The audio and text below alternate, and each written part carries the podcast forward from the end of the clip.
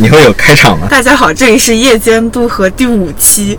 我今天就请到了一位非常非常大牛的嘉宾，重量级嘉宾主。要是体重比较重，这是我的好朋友魏毛，我感觉大家好，介绍一下自己。一句话就可以概括十一年的互联网民工、产品经理。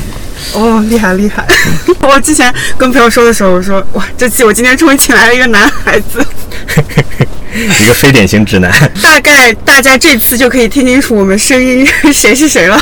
一个是原生家庭，然后一个是嗯、呃病痛与身体，这个都是我最近感触比较大的两个话题之二。先聊一下病痛吧，因为今天你也是嗯、呃开着车痛着膝盖来开的。是的，昨天还好啊，今天就突然开始膝盖，然后胯骨吧，这叫髋骨还是叫什么骨？就是也在。痛对对对对对。嗯，会不会跟你之前那次车祸有关系？对，就是我是在一九年九月十六号，这 这天记得就特别清楚，发生了一起车祸，走在马路上，上班路上，在上海被一辆这个估计是在接单的一个滴滴给撞飞了，然后撞断了我三七八三根脊椎，当然是压缩性骨折，就好就好在它不是什么错位啊，它就是变短了。嗯，压缩性骨折我可以理解一下，它是把骨头往中间挤。对，杵了一下，就像这样，嗯呃，也没有做手术，因为你要做手术的话要开胸，那嗯太可怕了。就是本来你是看起来都是正常的，你为什么要突然开个胸呢？就是医生给的建议是保守治疗，然后就在床上躺了整整一个月，是不能下床的躺一个月，吃喝拉撒全在床上，特别特别惨。其实我有想到，病痛中人在生病的时候，人的尊严是被放到非常非常非常低的。对对对，第一次是最难的，就是第一次要排泄的时候，尤其像你躺在床上，给你下面抬起屁股来就往底下塞一个那种便盆儿，嗯，好歹还拉一下帘子，然后爸妈就离开你的身边，那也很艰难，很艰难，好不容易才挤出来。我记得好像第一次是没成功的，就是又到最后憋不住了才排泄出来，第一次过了就好了，就感觉嗯我已经不是一个人类了，我已经是一坨肉了，无所谓了。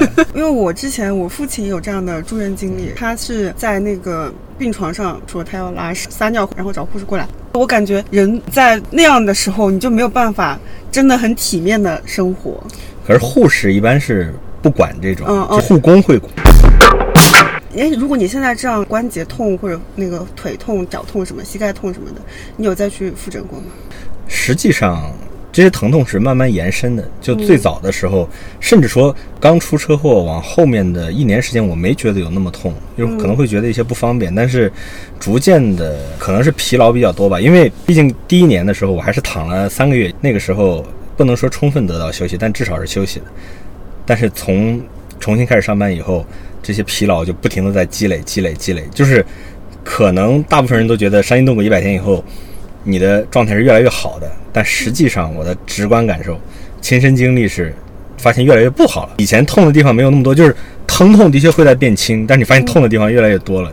后遗症是有的，就是我经历，包括我以以前是一个从来不午睡的人，我过去三十年都没午睡，现在是每天中午必须得午睡。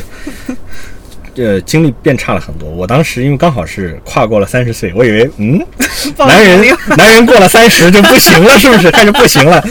结果我就从来没往这方面想。后来想了一下，其实是跟车祸有特别大的关系的。是整个人的你的系统感觉被打乱了。对对对，我甚至不知道到底是，比如说因为断过，所以就是供氧。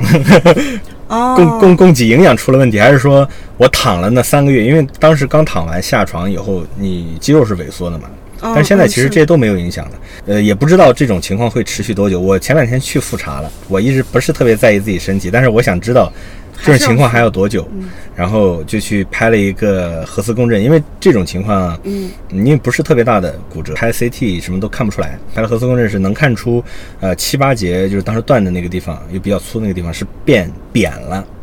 就是他新长的骨头没有原来的那么厚了。呃，对，呃，我直观去体检的入职体检的时候是发现我矮了一厘米，这个就是令人悲伤。但是其实想想挺恐怖的，就是你明明也没做手术，你没进行任何东西，就是你你的身体是被压矮了一厘米。哦，对，就是很多疼痛可能都是跟这个有关吧。关键是就是，呃，医生其实建议，因为好在我就是一个不喜欢运动的人，医生建议我不要，不能做运动，呃，至少不能做负重负重类的运动，都不要做嗯。去游游泳啊什么的是应该 OK 的。感觉这一次的病痛对你的改变还是非常非常大的。我觉得可能你后面的人生轨迹都会有一些变化。是，就像我以前每天上班就是工作时长是非常长，因为毕竟是在互联网里面去做嗯嗯产品、产品这一行嘛，嗯加班是比较多。基本上过去的十年都是每天十个到十二个小时左右。当时以前从来没有觉得疲劳，现在就是明显觉得非常非常疲劳，甚至说就是每天到下午三点钟、四点钟的时候就生理性的困顿。嗯，整个人就已经不行了，就是就是就是特别想找一个地方躲一躲，休息一下。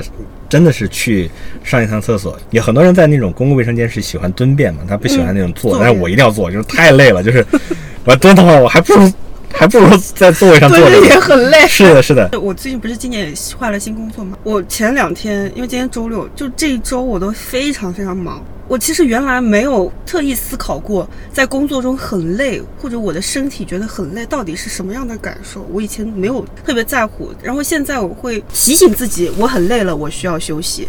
嗯，对我是手机都没有时间看的。到了下午四五点的时候，我觉得我的眼睛已经直了，就是那种干到眼神已经开始只能定向看一个东西了，我已经注视不到其他的东西了。我会觉得这种情况下，我要提醒自己，我要去喝个水，或者去上个厕所，改变一下自己的视线，这样才能稍微好一点。我会提醒自己我很累。二月份，因为我自己我身上也发生了一些事情，我后来回想起来，应该是很早以前脸上就会出现这种斑点，就嗯它其实应该叫血瘀点，就很像被人打过之后那个淤血印在脸上的感觉。但是很早的时候我没有注意到，因为它出现频率也很低，可能几个月才会出现一次，嗯然后大概过两三天就没有了，我就觉得没有什么特别在意的。嗯，到去年开始考驾照练车的时候，开始突然间变得非常频繁的出现。嗯嗯，当时是暴晒了几天之后，嗯，考完科二、科三之后，我的脸持续了将近五十个小时，一直泛红。嗯，它当时还没有血瘀点，就一直泛红，就整个脸都肿晒的那种，对，，晒红的，然后整个脸都肿的。嗯五十个小时之后，然后开始出现有这些血瘀点，肿会稍微退下去，但是整个脸真的很像被家暴几拳之后的那种脸。会痛吗？脖子上也是痛倒还好，但是会痒，嗯会很。会觉得很干，然后全脸蜕皮，脖子也蜕皮，非常恐怖。但是我那个时候也没有只以为只是普通晒伤，没有嗯特别放在心上。这个情况从去年年底一直到现在，大概每两到三周就会出现这样一次的面部发病。嗯后来今年呃上个月那个时候已经在工作了，在上班的时候就一个午觉醒来之后，我去了一个洗手间，然后我照镜子的时候我就发现就突然发起来了。突然就上午还好好的，然后下午我午觉一醒来上完厕所，然后照镜子的时候发现我的脸，我的天呐，换了一个人，对，就感觉我直接垂死了。然后我在上班的时候，每个人同事看到我都，你怎么了？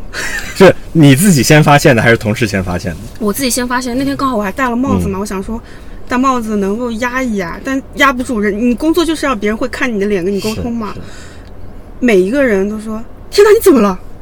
说你要不要去医院？但那个时候已经嗯大概下午三四点了。我说今天去医院来不及了，因为嗯之前去的话就是说要拍片子什么的。嗯我说今天肯定来不及了。他们说你快去吧，我感觉你不行了。得挂急诊。对，他说你们，他说你去挂急诊，我觉得你不行了。我说没事，我当时其实还是没有特别在意，因为你以前发过，你觉得是一个很正常，前那种他会对它会它会正常消退掉，我就觉得没有什么嗯大的毛病吧。嗯结果去医院，第二天我就请了一天假去医院检查，当时还不知道，就是挂的是皮肤科，皮肤科的医生他可能还蛮不在意的，直到我跟他说，我说我脖子上也有，他说你脖子上怎么可能有？我就把脖子录给他看，嗯他就给我看开了一些那个化验的单子，让我去抽血，然后做一个皮肤的 CT。做皮肤 CT 的时候，医生就一直问我，他说你是你关节痛不痛？你下雨天关节难不难受？嗯就是手有没有手手酸脚酸？嗯我说都没有。检查完了之后，他跟我说，你可能是红斑狼疮。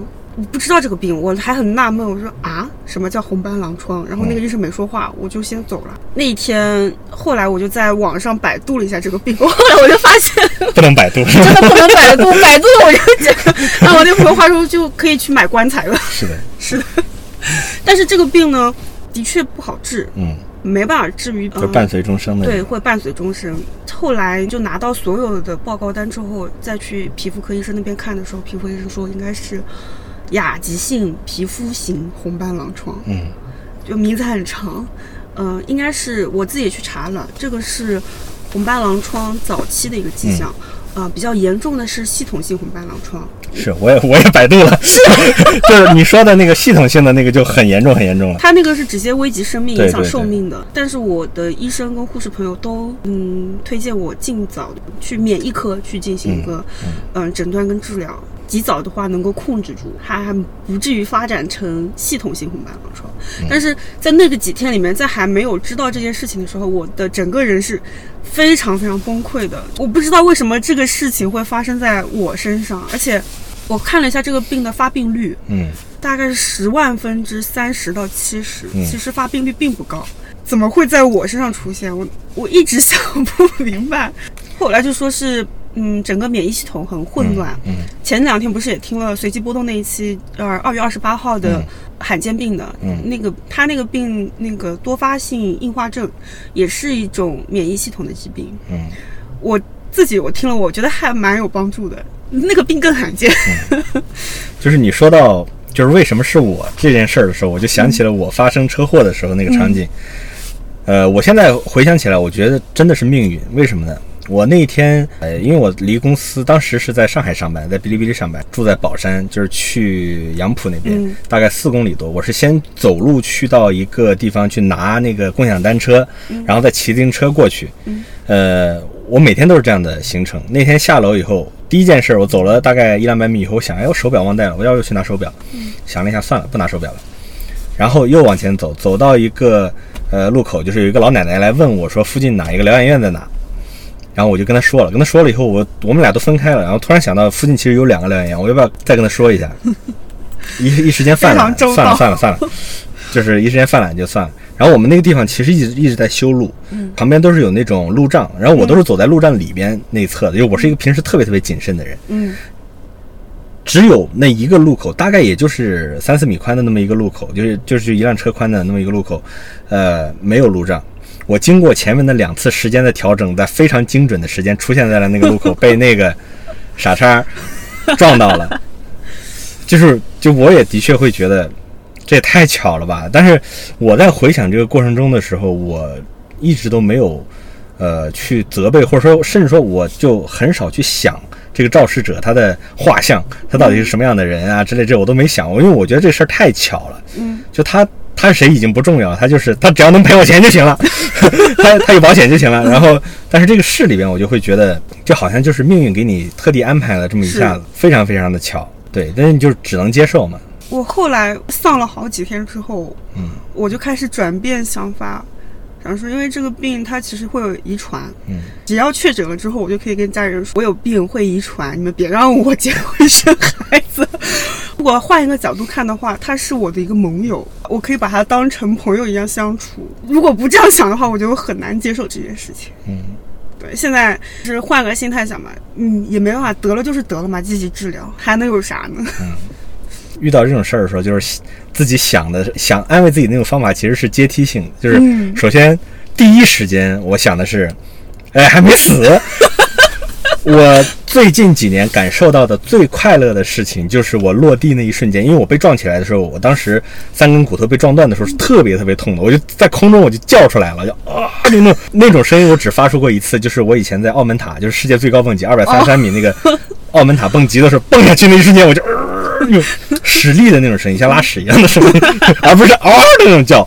其实，其实这个就偏一下题。那个演零零七的那个谁，呃，啊，不是演零零七，就是演那个《指环王》里面甘道夫吧？哦，哦，还是万磁王，反正就是那个老头儿。他以前是间谍，就他其实杀过人的。他就跟那个导演说，那个导演说：“你你你被捅了，你得嗷这么叫出来。”然后他就说。被捅的时候发出的不是那样的声音，是那种呃的声音。对对，对，所以我当时被撞起来的时候，或者我当时那个蹦极的时候，发出的都是呃的声音。因为你的腹腔在发力，对对对对对，而不是你的喉咙在尖叫，其实是你的身体在是的是的疼痛紧自然的紧缩的时候对发力。然后就当时呃喘不过气来，其实完全喘不过气来。落到地下以后，喘过来的第一口气嗯，是觉得最美好的事情。不用上班了。哎，你们还没想那么远，就是因为那一瞬间你想的只是呼吸，其他的都不想。哦，然后后面的就阶梯性的就来了，呃，你会安慰自己，就是得亏没死，嗯就是你还活着。但是基本上在出院以后，或者说是你恢复的差不多的时候，那些欲望就纷至沓来的都来了。嗯，比如说还是要去工作呀，就是对对对，接续上了过去的人生、等等等等。当从当就是我那会有一种种极端状状态下的那种放松，因为你那时候对自己的要求就只是活着是就行了，但一旦你真的健康了之后，你的 其他其他的欲望就会完全出来。就是反观这次事故，就是我还有一点还对自己觉得有点失望，就是什么呢？就是这个事故完成以后，呃，你恢复了以后，你完全踏上过去的生活，它其实也没有给你带来任何的反思，顶多反思的时候，我就是过马路的时候再小心一点。对。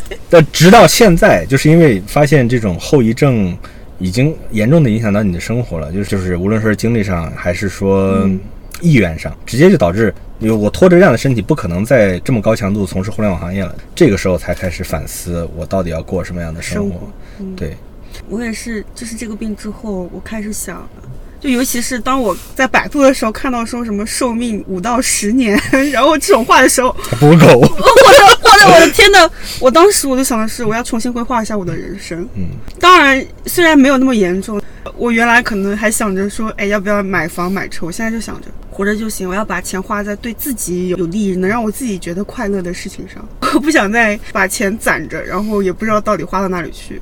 我其实也有一些变化吧，就是虽然还是回到职场继续工作，但是就比以前变得，不那么在乎嗯，怎么说呢？就是以前，嗯。咱们其实都是差不多的人，就是我想做好自己，然后我不愿意跟这个世界同流合污，但是嗯。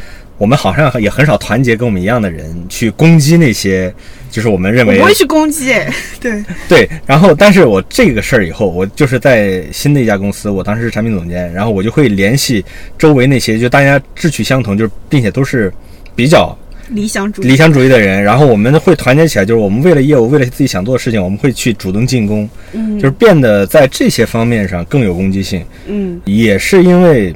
这这就是我想聊的下一个话题了，就是疼痛本身的这种嗯共情。嗯呃，我是时时刻刻都能感到疼痛的，一秒钟都不歇的。就比如说我们现在坐在这儿，就我以前以一个不是很标准姿势歪这儿是没事儿的，嗯现在的话就会明显的感觉到在痛。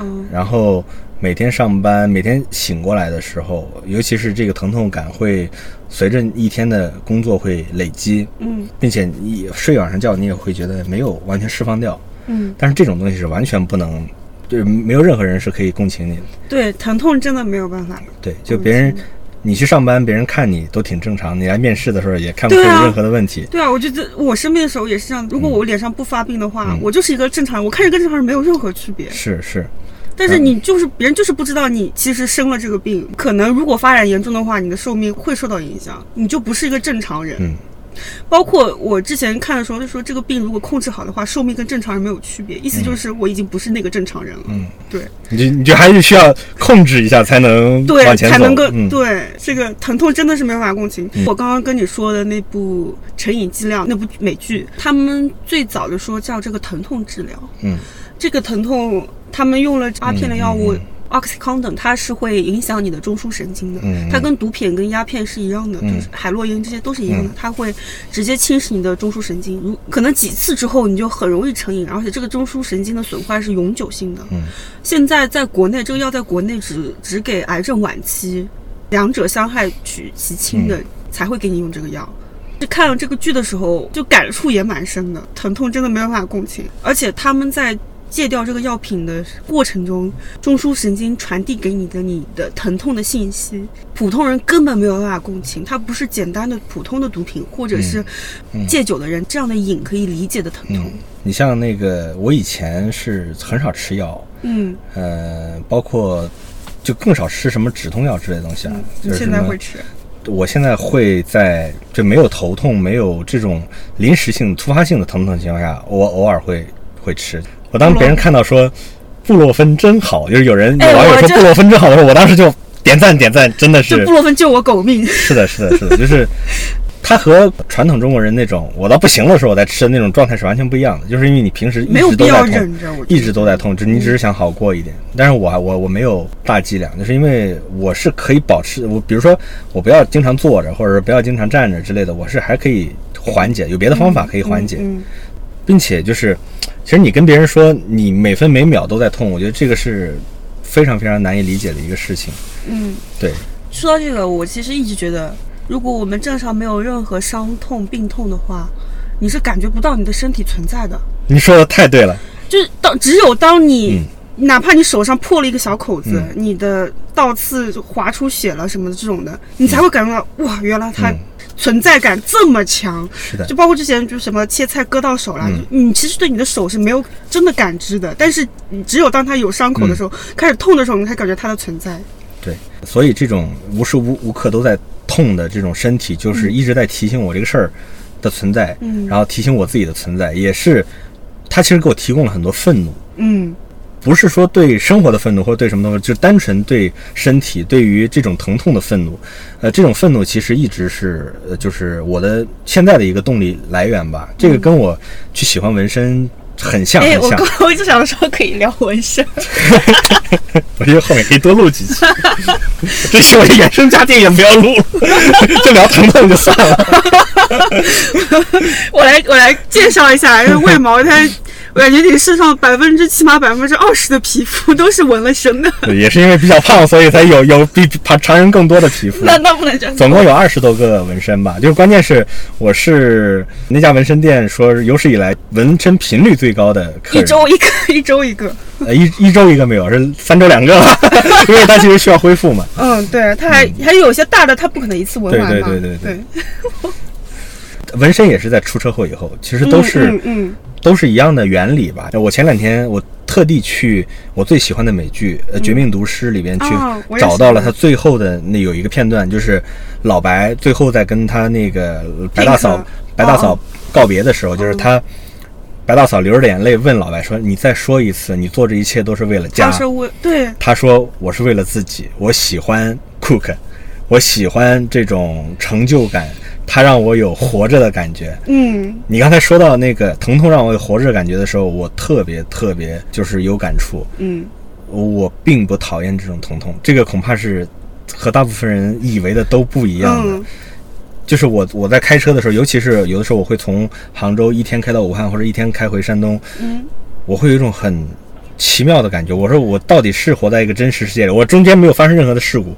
我就在这里把弄着一个方向盘，中间可能加下车加油，所有的时空都变换了。对，然后我上午在杭州，下午就在完全另外一个环境，我会怀疑真实感，但是疼痛给了我这样的真实感，就是它时时刻刻提醒我，这不是玩儿的，这不是在一个伊甸园或者说那种纯粹 happy 的世界里。嗯，对我很喜欢这种感觉。如果说这样讲的话，我其实有时候也会很享受这种疼痛感的，因为我读书的时候，嗯。我其实那个时候已经有一点的抑郁倾向，嗯。然后我会拔头发，嗯。不是不是正常一根两根拔，我那个时候我会一搓一搓拔，然后头皮就会一阵麻麻的那种刺痛感。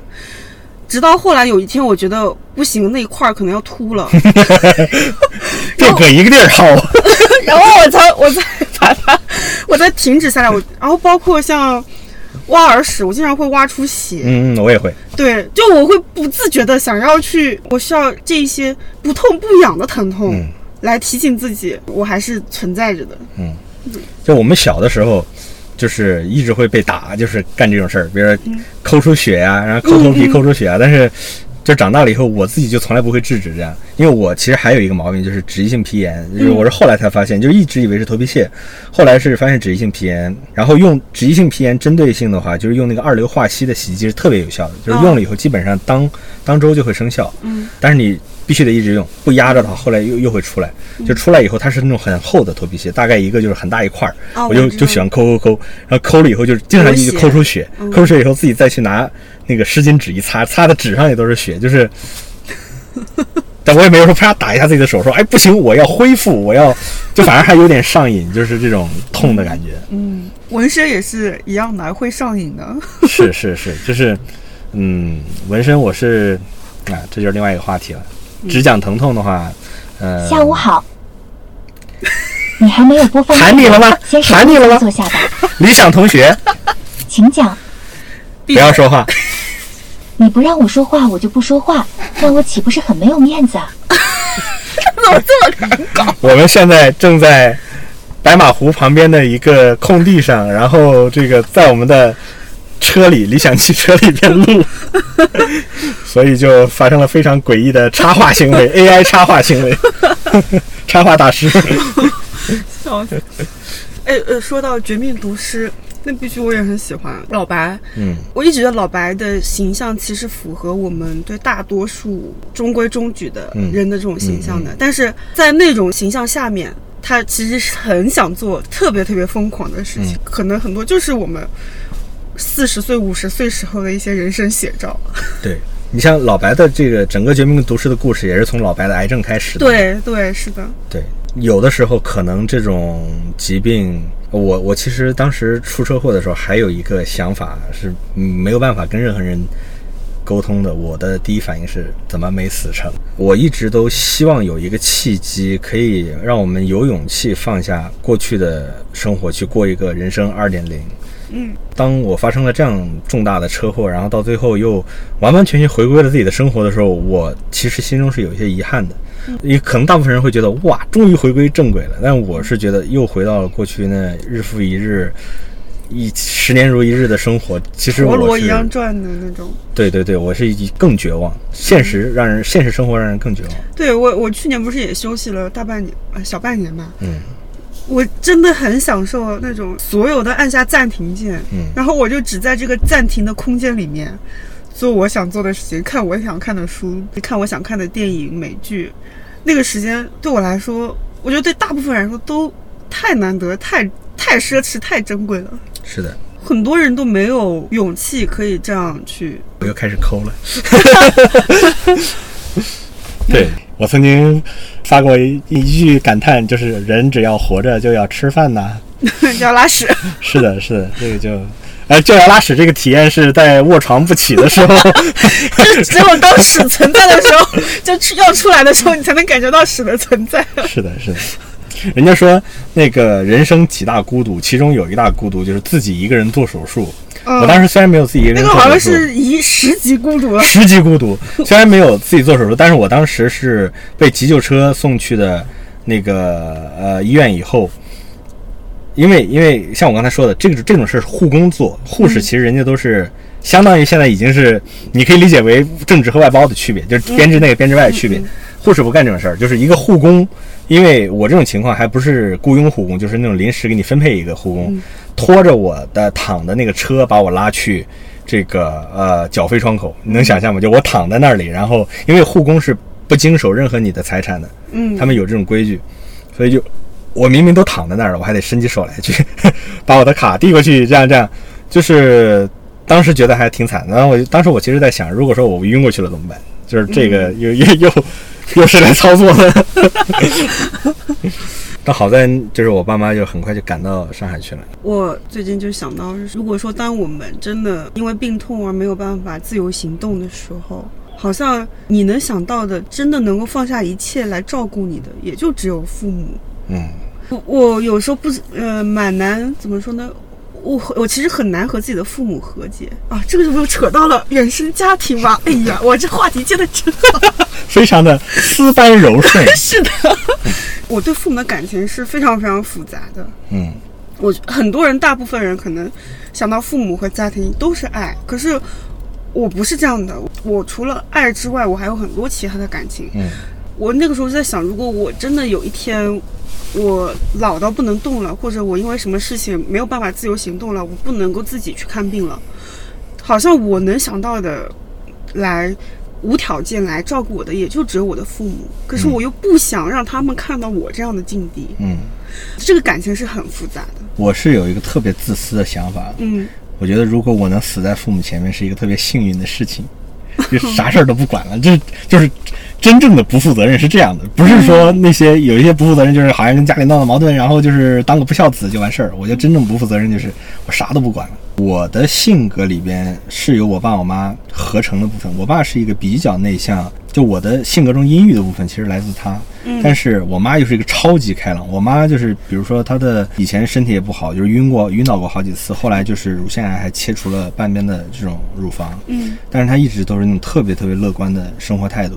就我我感觉这种品质太难。是的，就是所以我的性格就是相当于我爸的这么一个呃原型，然后里边又注入了我妈的这种乐观，就所以我的世界观一直都是我对这个世界是极度的失望和悲观的一种态度，但是我又一直都用非常乐观的行为在去生活，嗯，对，但是这些这些乐观的生活方式并不会改变你对这个世界的理解和认识，嗯。对，这也是在这种状态下会很痛苦。我的父母其实是那种传统意义的很好的那种父母，非常好的父母，呃，一直帮我，就是跟我沟通也是非常 OK 的。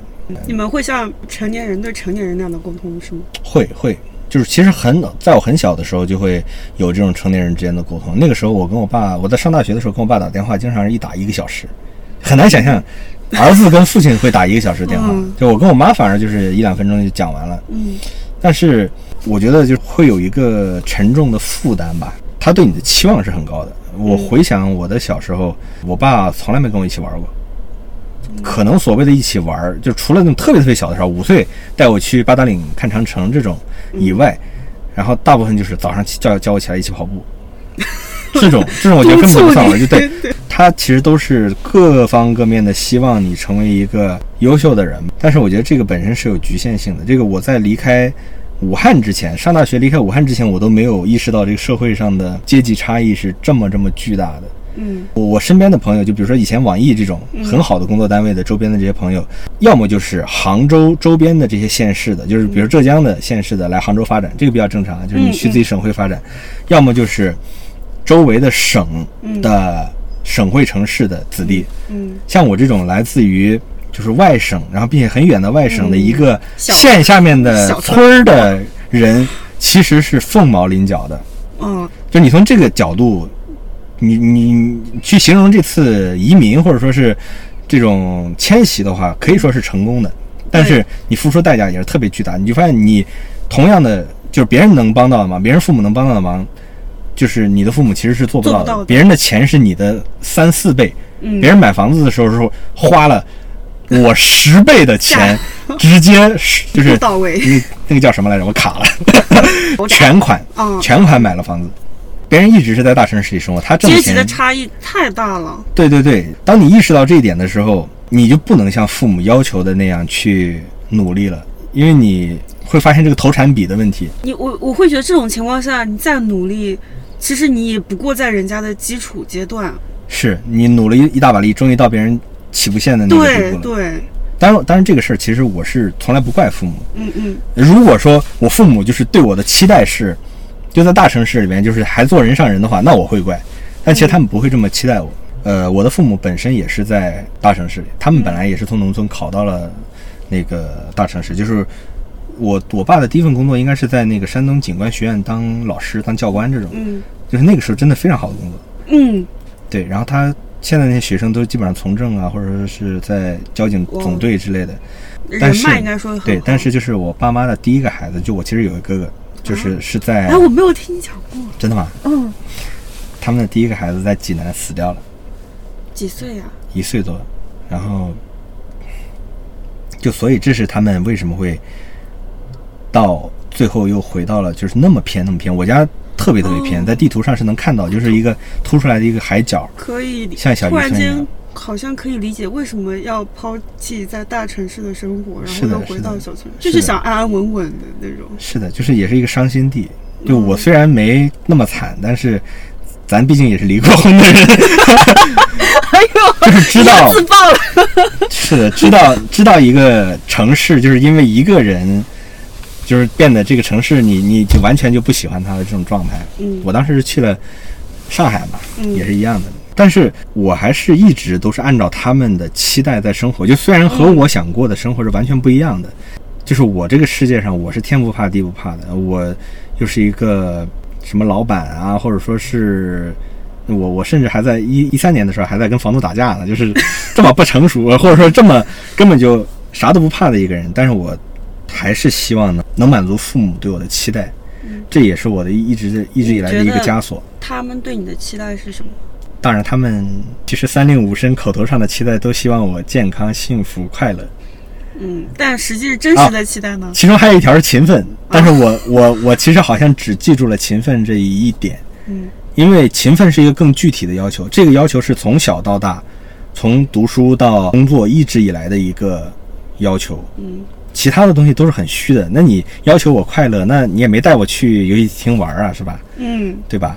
快乐，我觉得太抽象了。我个人觉得，快乐这件事情，它其实是非常简单的，但简单同时，它也意味着低级。这个低级不是说贬义词的那种，而是说它在我行为模式上能够获得的这种满足感，快乐是非常低的，很容易就能获得这种满足感。但是我要通过痛苦、思考这些方面，我来获得我满足感的话是。很难的，因为我要思考的很深，我才能够从这些里面获得思想的快乐，这个是很难的。但是如果普通的快乐太简单了。但是有另一种快乐，就是我领悟的时候，其实已经有一点晚了。就是比如说，我们从小被要求的是先去追求意义。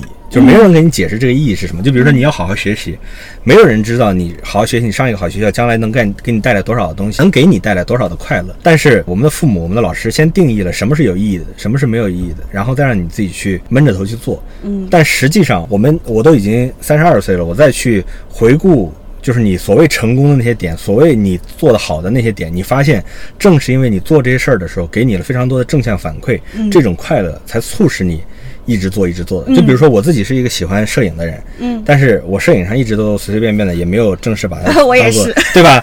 所以它给你提供的快乐其实是有限的。呃，反而是我的工作，就是我做产品做了十一年，它给我带来非常多成就感。无论说是职场上别人的认可，还是说你和你配合那些人对你的这种能力的认可，以及你自己给用户带来的这些价值，嗯，它给你带来那种快乐是一种更高级、更大的快乐，反而就促使你做这个事儿做了十一年。我其实回想起来，别人甚至我爸都换过四五次行，但是我其实没换过行，我只是在换公司而已。嗯，我甚至连岗位都从来没换过，正是因为还是从中很厉害。还还是因为从中得到了很多快乐，所以就是假设我们小的时候，就我一直都觉得一个年轻人，你什么样的年轻人是最有最最牛逼的？就是奈何没文化，一句牛逼行天下。就是什么年轻人是最有希望，或者是你最看好什么样的年轻人？就是这个年轻人，他早早的就知道自己。要想要什么啊？这个太难了，太厉害了！真的，我我们在教育中这么十几年的教育里面，对于你想要什么，其实没有没有任何一个人问过我这个问题。但是，一旦毕业那一天开始，所有人都会问你你想要什么。但我不知道，没有人没有人告诉我我应该怎么去想这个事情。就是我们我们生活的环境好像都是模板化的。就是大家的社会追求，就是社会评价体系是一模一样的，就导致大部分人是按照模板去想自己应该怎么样，从来没有想过个人的感受。我当时说，大学生如果一入一入大学的时候就知道自己想要什么的话，就是他毕业的时候根本不愁什么找工作之类的事儿，他肯定在四年里边锻炼的已经非常好了。像大学选专业也是的，我在高中读书的时候。没有人说你要大学想学什么专业，你要去为这个学的专业而努力。没有人说过这句话，而且也没有在会在高考前那种紧张的时候问你说你有没有想过你以后要做什么事情？我不知道啊，没有人告诉我这个东西。可是高考成绩一出来，你就要开始选挑学校选专业。如果说这个专业选的不对，那你后面相当于这个四年又白费。可能有的阶级的家庭会从小给他们灌输这样的。嗯，想法或者观念，让他们引导他们去做自己想要做的事情。可是我觉得我们的家庭没有。哎，这个就是你大学专业是自己选的吗？嗯，大学专业其实迫于家庭的，嗯嗯，这个又扯回到原生家庭话题上。因为我父亲他从小一直会跟我。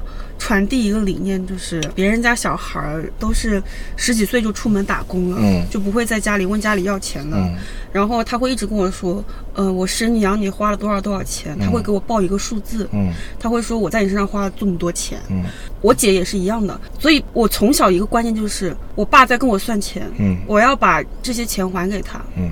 他才能不再继续说这件事情，他才能不再跟我去讲究他。他的付出跟我的付出。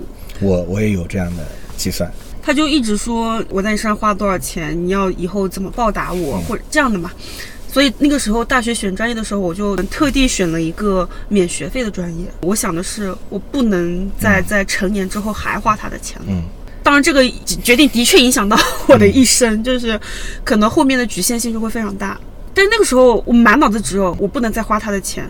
他小时候还会经常说什么国外的小孩十八岁就搬出家门了。我那个时候一直感觉是天哪，我不会十八岁那天就要被他们逐出家门吧？国外啃老太严重呢。包括成年之后，我也去当时去星巴克打工，自己赚生活费，就是没有要他问他们要过钱。当然他们也真的就没有给我钱。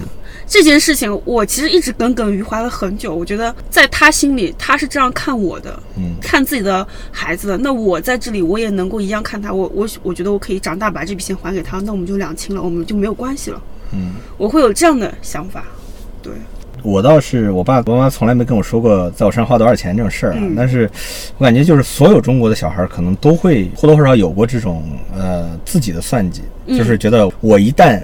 攒了多少多少钱，我还给你，我就可以买回一部分自由。就是现在现在的视角的话，就是股权嘛。是，当然这个里边还有通胀的这个 成分。嗯，呃，我是那样，就是我上高中的时候，我是借读，也不叫借读，就是转学籍，因为我是油田的人，因为我理应去油田上学，上高中，但是因为我考的不好，就只能上个二中。就是我爸就希望我上一个好一点的学校，才能考一个好大学嘛。嗯，送我去了。地方上的一中，然后这个其实是改变了我一生的。我从那儿开始变得不快乐，因为那里的学生都讲方言嘛，我不讲方言，我从小讲普通话。这是另外一个话题了，不说，就说钱的事儿。我一直以为转学籍的费用是五万块，就后来我才知道是五千块。哦，你知道这个在我心里压了多久吗？因为因为五万块，我们家当时我记得房子买了才十三万块钱，然后为了上个学花五万块钱，就是。心理压力特别特别大，后来才知道 五千块钱，早知道就不错。就是的的确确是后，我之前学习一直都很不好，就是当然跟我父母也有很大的关系啊，甚至我觉得就是他们的关系。就是我爸在我四岁的时候就是离开学校，他本来是学校的校长，离开学校以后，他其实没工夫管我，他那段时间就他自己的职场是很不顺的，很不很不快乐的。然后我妈那个时候又下岗，嗯。就是整个家庭其实那个时候，现在回想起来是一个挺大的危机。我妈就开那个小卖部，就是她身体不好累晕倒的时候，也就是那几年。然后我就经常要帮她开小卖部。我从小数学就不好，就记性特别差。我妈跟我说一万遍那个烟卖多少钱，我都记不住。我每次都扯着嗓子在 又不会写标价牌吗？对啊，现在想想就是这个产品逻辑不行，对不对？就是用户体验不行，就是。然后我妈在那做菜，我就扯嗓子问她哪个东西要要卖多少钱。但是，我我爸妈其实一直都很支持我的梦想，就是我我这点我还是觉得挺对不起他们。就是我上大学以后，月光月光的，然后信用卡一直都是满额，但是那个样卡是欠三千块钱是满了嘛，整个大学期间就没没没降下来过，都数不清给了多少利息了。那个时候我自己还开网站。其实还有一点收入，一年有一万块的收入左右。当然，这这不是我的功劳，这是前期的功劳。话话题信息量太大。就后来我大四的时候开摄影工作室，还是找我爹借了一笔钱，也是要了一笔钱，就是全赔进去了。嗯。然后我现在想起来，就是买房的首付，呃，包括买第一辆车，包括大学时候创业那钱，三三两两加起来四五六，应该也有个六七十万。虽然说我现在的还贷的额度已经超过了当时的首付，但是钱的价值也不一样了。就是如果你说咱还用着之前的，说我还你多少多少可以两清，其实是两清不了，两清不了的。就是父母给我们的东西，我们永远都还不上，这是毫无疑问的。除非就是只能说，当他需要你的时候，我觉得更重要的不是那个金额，嗯，而是就是他满足你的需求，然后你去回报他的需求这么一个过程吧。但我觉得这里是这样的，他在用他的付出换我的付出，可是我觉得这不是那种真正的爱，因为他还是在当成一种商品交易一样。如果我真的爱一个人，我会无条件为他付出的，就是在心理上其实也要。照顾到这种感受嘛？对，用期待换我的东西。嗯，他到现在也是这样子，就是他们很期待我去结婚、去生孩子。嗯，但并不是站在你的角度。对你，当你真的在无条件为一个人付出的时候，你得到的也是无条件的回报。可是他们在用有条件的付出，在向我要求无条件的回报的时候，是不可能的。因为我知道你想要什么，我觉得我对他们的爱才是真的无私，因为我从来不要求他们给我什么。包括如果说说是阶级啊什么的，我觉得我也从来不会怪他们说他们就是嗯、呃阶级可能低一点，就从小对我的教育也不是特别的好，但是我不会抱怨这个事情。其实很多时候我们活成什么样，跟父母的眼界有很大的关系。嗯但我不会怪他们说眼界很，他们眼界差，导致我现在生活很辛苦。我也不要求他们给我买房买车，我对他们没有任何要求。我，但我还是一样会给他们买东西，这个是真的无私的。天使 宝宝，其实就是古话说的“儿不嫌母丑，子不嫌家贫”嘛，狗不嫌家贫，子不嫌，差差不多，差不多，狗和子差不多。说回到刚才那个大学专业的事情，嗯呃那你的这个情况的确是我没想到啊。嗯然后我是完全就报了我我父亲想报的专业，嗯就是法学嘛。但是我是后来转了专业了，我转到新闻去了。那那个时候不是因为有什么新闻理想，而是因为我在法学跟我同学闹得特别不愉快。我们竞选班长闹了一轮很不愉快，就是整个那个不知道为什么法学班的政治氛围这么浓厚。一个是这个，一个是包括后面的什么党员、入党积极分子啊这种东西都弄得非常非常不愉快。我就转去新闻班了，转去新闻班后来又转去广告了，就是哪个课少，新闻班广告的课比新闻要少很多。但到最后我找工作还是找了自己热爱的互联网，就是自己有信仰的这个互联网。这个时候你回头一发现，就是别人给你安排那些路，跟你想走的路完全不一样。那个时候至少是知道自己想要什么和不想要什么的。但是我爹还是很厉害，我爹他不把他的梦想压在我身上，就他自己去参加了司法考试，就是学了几乎等身等身高的那些著作等身。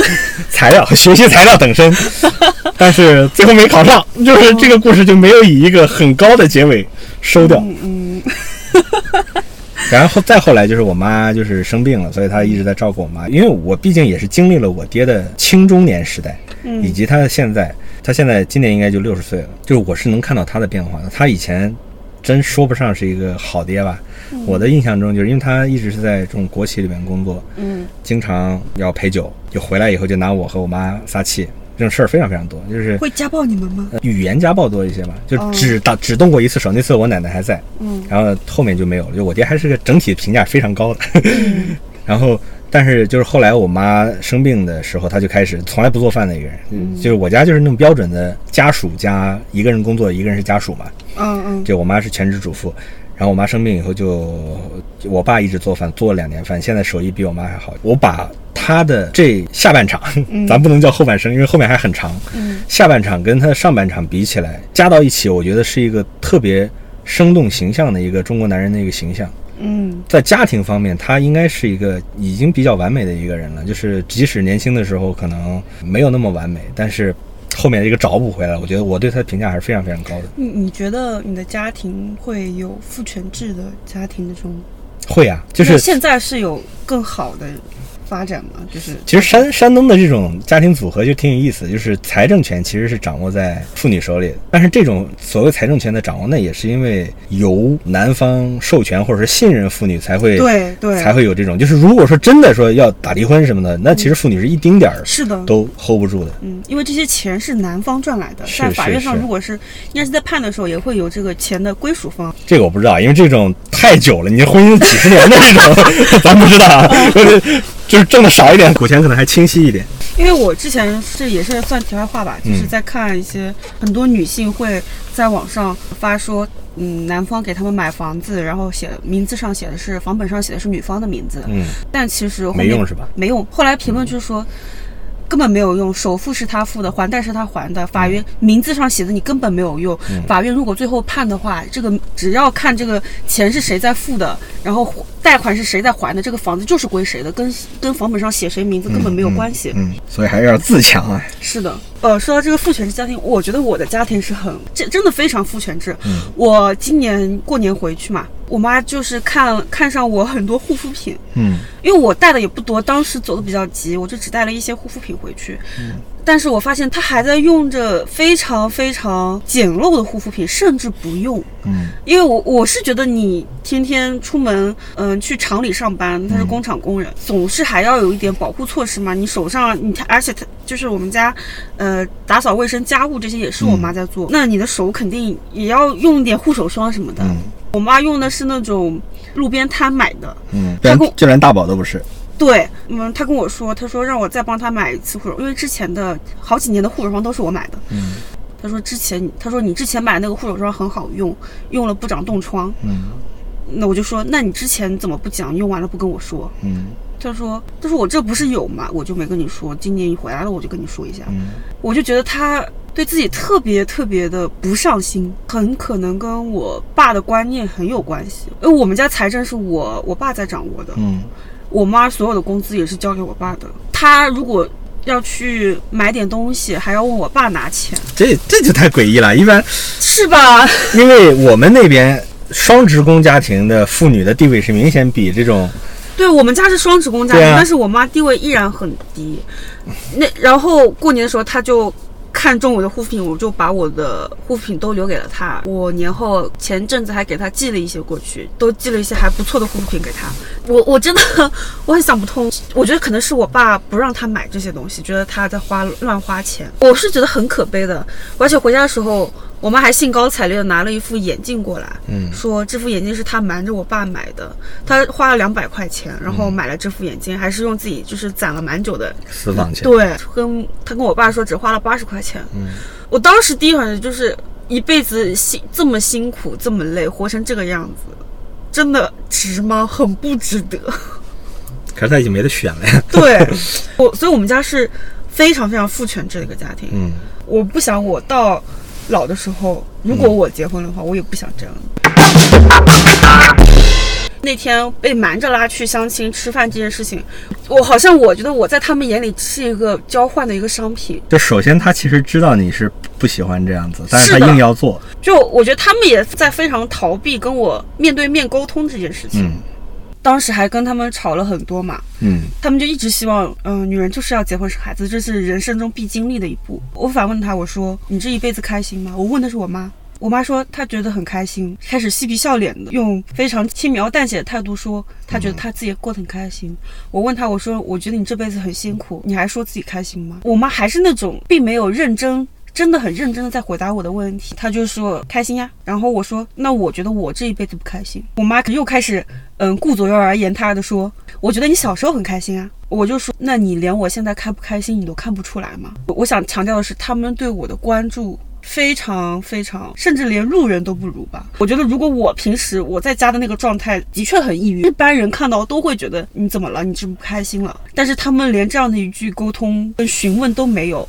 他们依然在把他们觉得要放在我身上的事情全部强加给我。其实就是父母和我们之间，他已经没有看着我们的生活变化成什么样子，他其实对我们的生活已经一无了解了。是的，但是他还是惯性的把自己的生活经验，或者说是希望把自己的生活 Ctrl 加 C，然后在我们的身上再 Ctrl 加 V。我其实当时我想说的是，我已经这么不开心了，我不希望把我的不开心再让另一个人、让孩子来承受这一切。我觉得这个世界太糟糕，非常糟糕。我自己觉得我在开始懂事之后，我对这个世界的认知一直是非常负面的。我觉得这个世界太烂了。但他都没有想让我说出这样的话。当时话锋一转，我觉得我想问他，你对我的关注到什么样的地步？但他们都没有继续接这个话口，这些话都没有再说了。后来我就又一直跟他们阐述说我不想结婚，不想生孩子。我妈就开始说，嗯，那你以后都别回来了，那你以后过年也别回家了，反正我们断绝关系吧。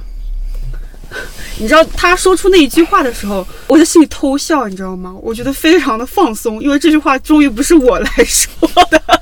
但后来他们又开始过来跟我道歉，说不是故意要说那样的话。我当时潜意识就是，他们最后还是要有求于我，从我身上得到他们想要的东西，所以他们会来低声下气道这个歉。整个过年期间就是一天逢吃饭必吵，所以早饭、午饭、晚饭，睡觉前可能要吵三到四次。你知道你刚才说，呃，他们关注我们多少的时候，嗯，我我第一反应是我们关注他们多少，但我不是说站在反方角度去想这个事情啊，我是觉得，就是父母永远把我们当孩子的话，实际上是从来都没有给我们成为一个成年人的机会。我们按照自己的方式成为了另外一种成年人，只是没有成为他们想要的那种成年人年人。对我们其实也可以承担起，无论说是在经济上，还是说在心灵上去抚慰父母的这么一个责任。嗯但是前提是他们不要干涉我们的生活，就是我们可能一辈子，或者说至少我现在我不想结婚，我不想生孩子。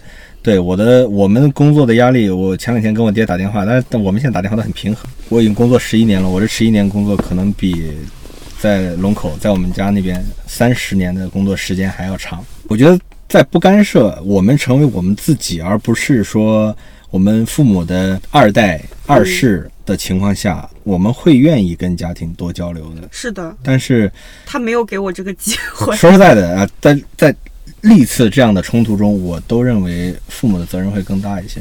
我觉得他们从来没有尊重过我的意见。从小到大，我每次跟他们表达我想要东西，或者是我想做的事情的时候，他们从来不认为这是正确的，或者是说这个是一个人正常提出的需求，他们就觉得是你小打小闹，他们不会正视这件事情。就是还有一个很悲剧的一个地方，不是说悲剧吧，很不公平的地方。嗯，父母的付出是天然存在的，他们生了我们，他们已经为我们付出了很多了，这个是我不能选的。我觉得我们天生不能在一个公平的情况下去谈彼此之间的付出和感受。对，就如果说父母不进行这方面的克制的话，那孩子永远是站在一个弱势的方去，我永远都牵受着你。受制受制于他。，对我任何的跟你的对话都是不平等，都是在我已经欠了你十八年甚至二十年以上的情况下，但是你还老提这个事儿的话，那其实是没办法沟通的嘛。他们好像觉得他们只要生了我。他们就对我拥有一辈子所有的掌控，他们觉得我是属于他的，这个是我自己的感受，就是我只要在他们面前，我就没有办法成为一个独立的人格。去年《Gaslight》，嗯，煤气灯下那部电影里面，我当时就在影评里面看到一个 gaslight 延伸到亲子关系中，其实是非常常见的。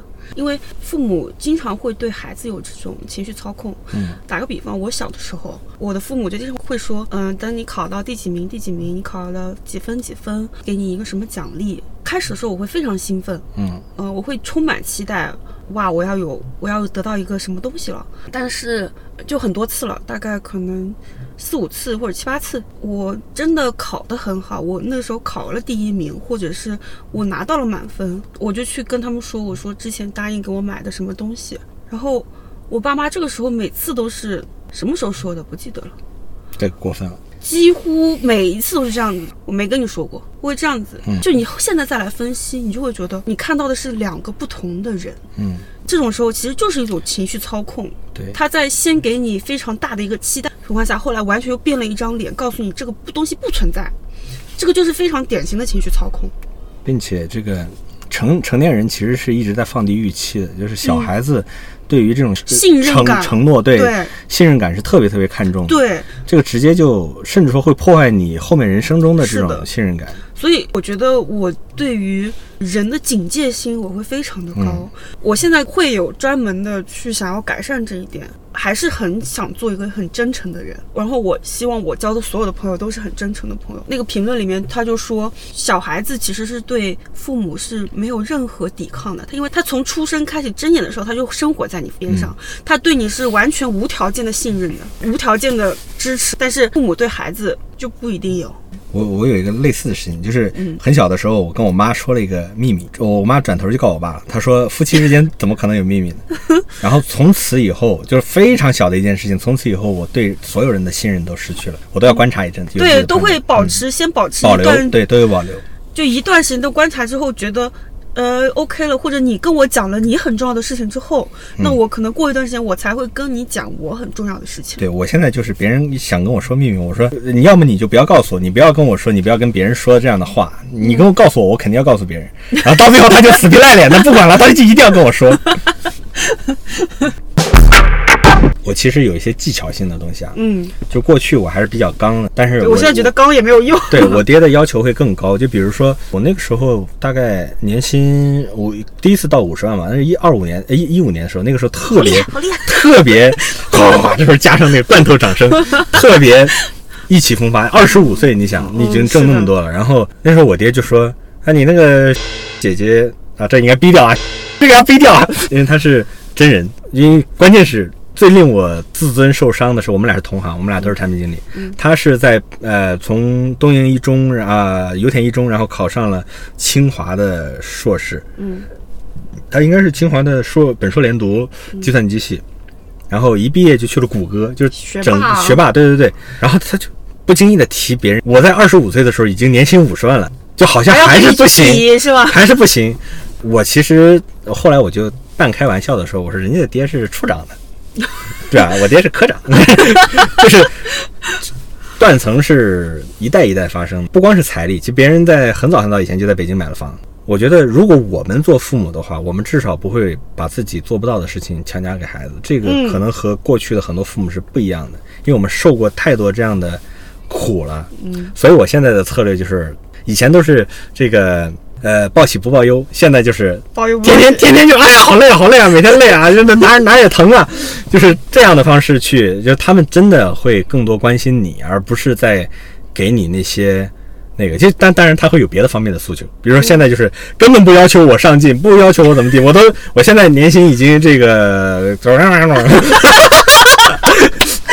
比之前还高了，反正就是，但是他们不在意这个，他们就希望你。早点是不是该再谈一个了呀？啊，这不就是又回到 是的，就是永远是这么一个循环。但是我本来以为离婚会好一点的，因为离婚至少你向他们证明了婚姻不等于幸福嘛，是的，对吧？但是实际上他们会觉得只是人不对。就是我，我和他的感受是完全不一样，因为我是身处其中的当事人，我会感觉婚姻是一个结构性的不幸福。我不觉得我今天跟 A 结婚或者跟 B 结婚有什么不一样，因为结婚往往是很多人的这种情感的顶点，你往后面就是被这种琐碎的事情，就是你又要又要爱你，又要爱你背后的家人等等很多东西加到一起，嗯，就是他一定会往下走，他一定会往下走，对对对，就是到最后的时候，你的爱情可能已经被消耗到没有了，就是我是不愿意看到这样的。陨落的，所以我就保持现状嘛。但是他们就觉得，嗯，甚至我爹其实用过我妈的生病的事儿跟我说过，就是你妈就是那样，将来可能就是医生也说也不知道。希望有人照顾，是不是？就希望你的 媳妇儿。他他他其实他的意思，不不不不不，当然不是这个。他们一直都强调他们解决好他们自己的问题。但是我爹说的是，假设你妈这个病将来又复发了，看不到了怎么？就是用这么扎心的话来扎我，你知道吗？长辈都会用这一套，我不是我，我就很纳闷了。我是那种我妈病刚出来的时候，我就觉得，我说我是杭州房子，我可以卖掉，嗯，完全不在意这些东西。呃，这个事情其实多少程度促进了我的离婚。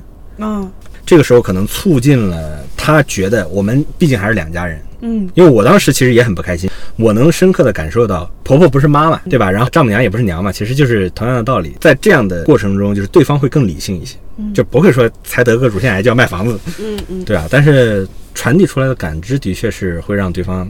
很不舒服嘛，就像他用这样的方式来去催生，就是我觉得已经是极致了。就尤其是前两天，我不是打了个电话，然后我就可以用我的吐苦水的方式来去 来去运营。我爹就是神秘兮兮的说：“你知道吧，改变命运还有一种方法。”因为我当时说我特别累，就是挣钱挣再多有什么用？特别累。他也很担心我的身体。我当时心里想，我说：“哎，爸，这个在小地方也没有停止学习。我不知道最近是 又研究了 MBA，还是研究了什么考公的其他的东西。”然后他说：“婚姻。”绝了，真的绝了，就是 就是已经花式催婚，就我当时真的都已经听进去了，我觉得哎，这个谈话开始深入起来了，最后又回到这个点上了。那如果说在催你结婚之前，他们会觉得婚姻对于你是一种什么样的存在呢？他们其实我觉得担心是有道理的，因为毕竟我出过车祸，然后这样的事情，他他最希望的是你身边有个人照顾你，嗯。但是我觉得啊，我我父母是一直都是那种比较开明的，然后一直是与时俱进的。我不知道他们能不能接受我跟男孩在一起，或者说是呃有女朋友，然后一直丁克。但是他其实一直希望理解来说还是有点是有是有困难，但是他们最希望最希望的还是你身边有一个人。嗯，现在如果我出什么事儿的话，公司有我父母的紧急联系电话。嗯，但是我父母是没有公司的紧急联系电话的。我觉得想到这个事儿的时候，觉得还是挺悲挺悲哀的。嗯。就是真正在意你的人，反而联系不到你。然后公司啊什么，其实他有这种的紧急联系电话。我觉得更多的是你你要犯什么法被抓起来的时候，可以喊你的父母来领你。啊，我以我我觉得这种紧急联系呢，是哪天你联系不上你了，但是你没来上班，就然后他们不知道找谁了，怎么回事？主要主要是主要是为什么没来上班？对，主要是你为什么不来上班？我现在真的是。我我爸妈就发现我几天不发朋友圈就很担心，就是因为车祸这事儿，我觉得对他们影响非常非常大。嗯，我当时发生车祸以后，我为了让他们放心，当然还是我朋友跟我提醒的，让我拍视频告诉他，你说你出车祸，爸妈不知道到底什么情况，尤其是又是整个人都动不了了。我当时是手脚是能动，但是我是躯干动不了。躯躯干动不了了。当时我就拍了这个视频告诉他们，然后让他们不要特别担心。我说明天再过来，他们还是当天晚上就出。这个就是还是让我我觉得其实你的父母还是非常非常 nice 是是是是，对对对，就是我的一直，但我就同时我就会有一个愧疚感，就我的父母这么 nice，我没有过成一个传统啊，中国可是我男人的样子。觉得你已经很好嘞。但是你看，就这，但是山东人，你想想看，你想想看，你已经是事业有成了，对吧？这起码这已经超过了一大半的人。山东人三大不孝：一不呃不娶老婆是吧？二不当官儿，啊，不进体制内。三我就不知道了，反正就这两个是每你问每一个山东男人，他都能讲出来。哦，对对对对对对对，嗯，对，是吧？就是所以说，你说其他东西再成功，这没没什么用。不是他们眼里的标准。对对对，因为同柴压力是来自于这里的，就不在于你在哪里当什么官儿，你在哪里挣多少钱，这些体现不到他们身上。嗯，体现到他们身上是他们在呃放假的时候，他们有没有领着个小孩在玩？我爸妈就跟我说了，别人都抱着小孩，就他抱着个狗，就挺惨的。我深刻同情他们的境遇，但是我不能为他们臣妾。臣妾实在做不到。做不到，做不到改变。臣妾实在做不到，这是真的。我甚至都不是说，就是咱咱是那种自私的理由，说是我我要过得质量更好，嗯我不想有人来打扰我的二人生活，我都没有二人生活。我我更多的是对这个世界的失望，是嗯我也是，我觉得这个世界就人类不配。你让我重新过一遍我的人生，我已经有了这样的经验，你让我重新过一遍我的人生，我都不想再过一遍了。我都有经验了，我都知道那个一九年的哪一期彩票是什么期 什么号，我都不想再过一遍，因为我觉得已经不是钱的问题，是一个结构性的一个问题，就人类就是被设计成这个样子。对，而且这个是在基于你对人类的思考上，你会知道人类的本质。你对这些思考过之后，你看清了这个社会的结构，看清了这么多问题之后，你才会选择说，我不想再活一遍了，我不想再成为人类的一份子。并且，就是我其实并不觉得此生已了，但是如果说我身边的所有变量不发生变化，我还是生活在杭州，还是这么一个卷的环境，我还是在这个行业里边，嗯，每天还是工作这么久，身边还是一些天天在讨论车子、房子、股票的人 的话，我的人生不可能发生任何变化。如果说我将来，比如说我去了一个小地方生活，我去大理也好，或者说是其他地方，然后我在那里同样遇到了一个是对这样生活有追求的一个人的话，我觉得那个生活可能会重新开始，可能会有孩子，这些都是有可能的。我并不否定这样的不能否定未来的不能否定未来，对。但是如果说一切保持现在这样，你说你再给我加个码，你你要现在这种情况，你再去谈个恋爱，你所有加的东西都是骆驼背上的稻草。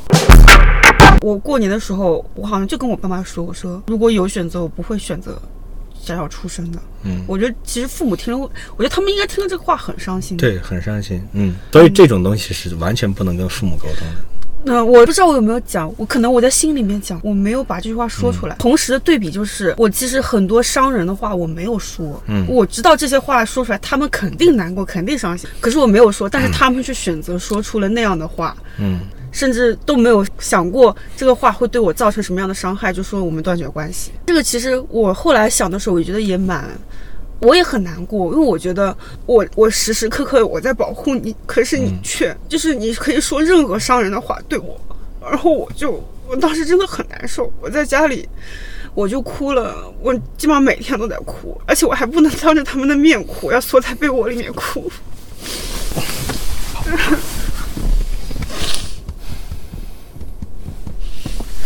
然后那个时候我就我是真的，那个时候我感觉我回家三天之后，我的抑郁就是全面爆发，我没有办法在家里呼吸。但是我我因为抑郁，我也不可能天天到处走，因为抑郁的时候我就是动不了，在那个地方我就呆住，我就动不了。一直到后面我的闺蜜、我的朋友他们回来了，然后我们才开始嗯有约说要出去吃饭什么的。哇，那那几天真的很难受，我我觉得我其实我一个人在杭州，我活得很好。我活得好好的，可是他们，我只要一回到那个环境里面去，整个人我就彻底状态就会崩溃掉。我我真的觉得他们对我的伤害太大了，但是我又不可能跟他说你对我造成这些伤害。有一句老话叫“亲人要生，生人要亲”。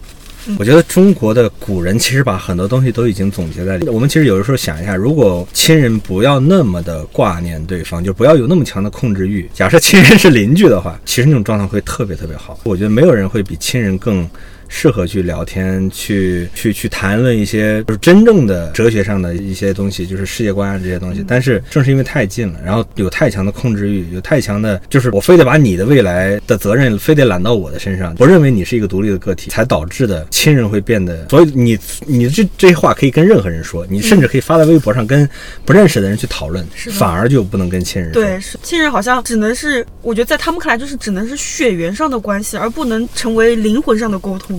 是的，要不要收个尾？这也是我第一次比较全面的展示自己的价值观。就我其实一直挺，我觉得聊播客就是可以聊到很深的。是的，是的，是的。我之前想做这个，也是觉得，因为我们平时的普通的沟通太多了，没营养的话太多了。相反，深度的交流、深度沟通，其实对大部分人来说都是非常、非常、非常少的。对，但是写如果纯写作的话，发现又省省略和修饰了太多的东西，就是不够深。嗯，对，而且纯写作的话，其实相当于我单方面的输出，它没有一个思想上的一个交流。我来收个尾，我想的就是我觉得我们终究有一天会原谅父母。嗯，但就像我刚才说的一样，一定是变量发生变化。我们现在在这样的城市里面承受着这样越来越大的压力，每天的生活如此的枯燥，就是加在我们头上的任何一个东西，我们都会受不了。